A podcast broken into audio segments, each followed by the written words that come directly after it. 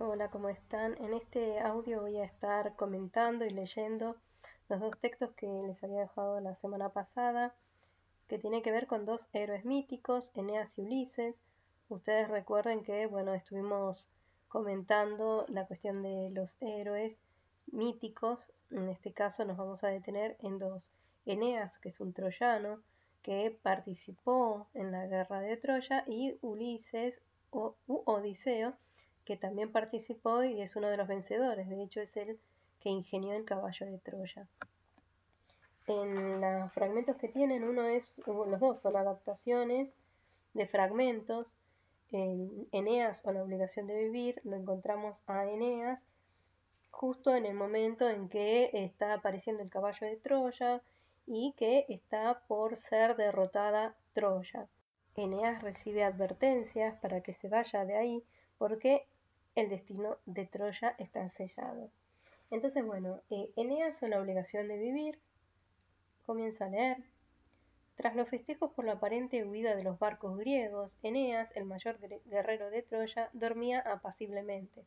Ustedes saben que en la guerra de Troya hay un momento en que los griegos hacen una mague, hacen como que se van, que dejan la batalla, así eh, pueden emboscar a los troyanos entonces, bueno, esa es una estratagema. Durante ese amanecer los guardias se asombraron al ver las playas vacías de enemigos después de un sitio que se mantuvo por diez años. Tan solo quedaba la basura acumulada en los campamentos y un extraño presente abandonado en la arena, una mole hecha con tablones de abeto que representaba un caballo y que terminó adornando la ciudadela, la inexpugnable ciudadela rodeada de palacios señoriales. Algunos caudillos querían barrenarle el vientre, por si escondía algo en su interior. Otros querían quemarlo y echar las cenizas al mar, pero se impuso el temor de quienes no deseaban despertar la ira de los dioses. Tras largos conciliábulos, interpretaron que el monumento era una ofrenda a los griegos para Minerva, ya que ellos la habían ofendido con sus crímenes y el asalto a su templo. Bueno, acá está la aparición del caballo de Troya y los Em, troyanos que no saben qué hacer, deshacerse o no deshacerse de ese caballo.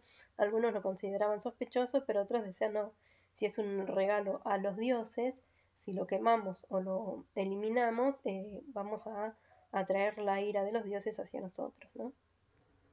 Dicen, quieren regresar en paz a sus hogares. Esto es una ofrenda a la diosa y un regalo para los troyanos, dictaminó un sacerdote. Otros decían que el monumento representaba a uno de los caballos de Neptuno, dios del mar, y que lo habían diseñado para atraer su benevolencia. Quieren vientos favorables y aguas calmas a fin de llegar más pronto a casa, afirmó el anciano rey Príamo. Mediante troncos hicieron rodar la mole hasta la plaza central, y luego empezaron los bailes y las libaciones para celebrar la victoria. Entonces, mientras Eneas soñaba tranquilo, Después de los festejos, lo visitó el fantasma de Héctor, el único que lo igualaba en destreza con espada. Pero aquello no era un sueño, sino una pesadilla. Héctor tenía el mismo aspecto con el que había quedado su cuerpo luego de haber sido ultimado por el cruel Aquiles. Sus heridas sangraban todavía, y penosamente advirtió a Eneas, el más justiciero de los héroes. Despierta, Eneas, que hoy Troya morirá. Vete con tu familia, tus sirvientes y soldados leales a la costa de Italia a fundar otra ciudad y otras murallas. En ese momento descendían los soldados griegos por una cuerda desde el vientre hueco del caballo. No era un monumento, no era una ofrenda, era una engañosa máquina de guerra. De inmediato los intrusos abrieron las puertas de las murallas para que el ejército, que se había ocultado con sus naves en una isla cercana, ingresara a Troya. Ahí eh, aparece la primera advertencia a Eneas, de parte de Héctor, del fantasma de Héctor, le dice que se vaya porque Troya va a caer. En ese momento del caballo salen todos los guerreros que estaban ocultos, abren las puertas, eh, las murallas y entra el resto del ejército aqueo. Eneas, sobresaltado por la pesadilla, se despertó. A través de una ventana vio los resplandores de una hoguera. Tomó su escudo, su espada, el arco y la flecha y salió. Mientras corría hacia la plaza, se encontró con los soldados que lo siguieron. Subió a los tejados de un palacio y desde allí disparó flechas y mató a muchos, pero eso no impedía que todo fuera arrasado por los invasores, que agrupaban a los niños y a las mujeres para tomarlos como esclavos. Moriré como un guerrero, se juramentó Eneas, el generoso héroe. Cuando se acabaron las flechas, bajó a combatir cuerpo a cuerpo, aplastó a una decena de oponentes con la fortaleza de su brazo y el filo de su espada hasta casi perder la conciencia. Se descubrió en la galería de un templo, solo, agotado. Le quedaban pocas fuerzas, pero su corazón recuperaba bríos al notar la crueldad de los griegos.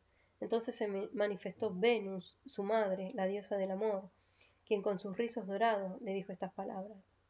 ¿Qué haces aquí? ¿Acaso no te ha dicho Héctor que la ciudadela no sobrevivirá esta noche? Ya no habrá Troya tal como la conociste. ¿No has tenido suficientes señales? Te aguarda la gloria en Italia. Vete con los tuyos. Los dioses te imponen vivir para que la para que viva por ti la estirpe troyana. Eneas, al fin persuadido, regresó al hogar, donde lo esperaba su esposa Creusa, presa de la angustia. Despertó al pequeño Ascanio, el hijo, y cargó a su padre, que estaba ciego y lisiado, sobre sus hombros. Los soldados sobrevivientes se dispusieron a seguirlo. Amparado en las callejuelas oscuras, esquivando a los invasores, con sus corazones estremecidos por la brutal alegría con que los griegos festejaban la matanza, llegaron a la salida, cuando el ruido de una patrulla los asustó y se dispersaron. Al reagruparse, alguien faltaba, Creusa, ya fuera de los muros, subieron por la ladera del monte Ida, cubierta de pinos y abetos. Allí estaban a salvo. Dejó Eneas a su querido padre, a su hijo, a los soldados y sirvientes. Voy por Creusa, seguramente estará errando perdida. Con el peligro que implicaba, volvió a entrar a la ciudad, comprobó que su propia casa ya había sido saqueada y que ahora era pasto de las llamas. Vio los jardines humeantes, oyó angustiado los lamentos de los heridos, pero no encontró a Creusa. En una esquina dos ocupantes lo reconocieron y deseosos de matar a un héroe fueron por él y solo consiguieron caer sin vida a los pocos segundos. Creusa. Olvidado de sí, de su propio cuidado, comenzó a gritar el nombre de su esposa en medio de aquella desolación. Vagando sin rumbo llegó a la playa, envuelto en el fresco de la noche y el rumor de las olas. Creyó ver una luz cercana, corrió hacia ella, pero no había nada, hasta que una sombra, más oscura que la misma noche, le habló. Era la sombra de Creusa, que, bañada por la luz de las estrellas, le dijo con voz piadosa Querido Eneas, me quedo aquí. No seré la esclava de una matrona griega, no lo soportaría. Estaré por siempre en esta tierra, y tú encontrarás otra esposa en Italia. Vete, cuida a nuestro hijo y a tu padre Anquises. Vamos, un alto destino te aguarda. En vano quiso abrazarla, la sombra de Creusa se fumó, y el guerrero partió hacia el monte Ida. Es decir, encontró el fantasma de Creusa. Creusa ya había muerto y, bueno, eh, ella queda ahí.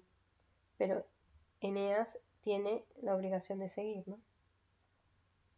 Al día siguiente, él y sus soldados comenzaron a cortar las maderas para construir las naves que los llevaría a Italia. Eneas consoló como pudo al pequeño Ascanio. Su madre había muerto, pero con la satisfacción de convertirse en polvo de la tierra amada. Ellos continuarían la gloria de Troya más allá del invierno y de los mares, según la voluntad de los dioses. Como siempre, como en todos los mitos, en esta composición mítica es el deseo y el designio de los dioses lo que más pesa.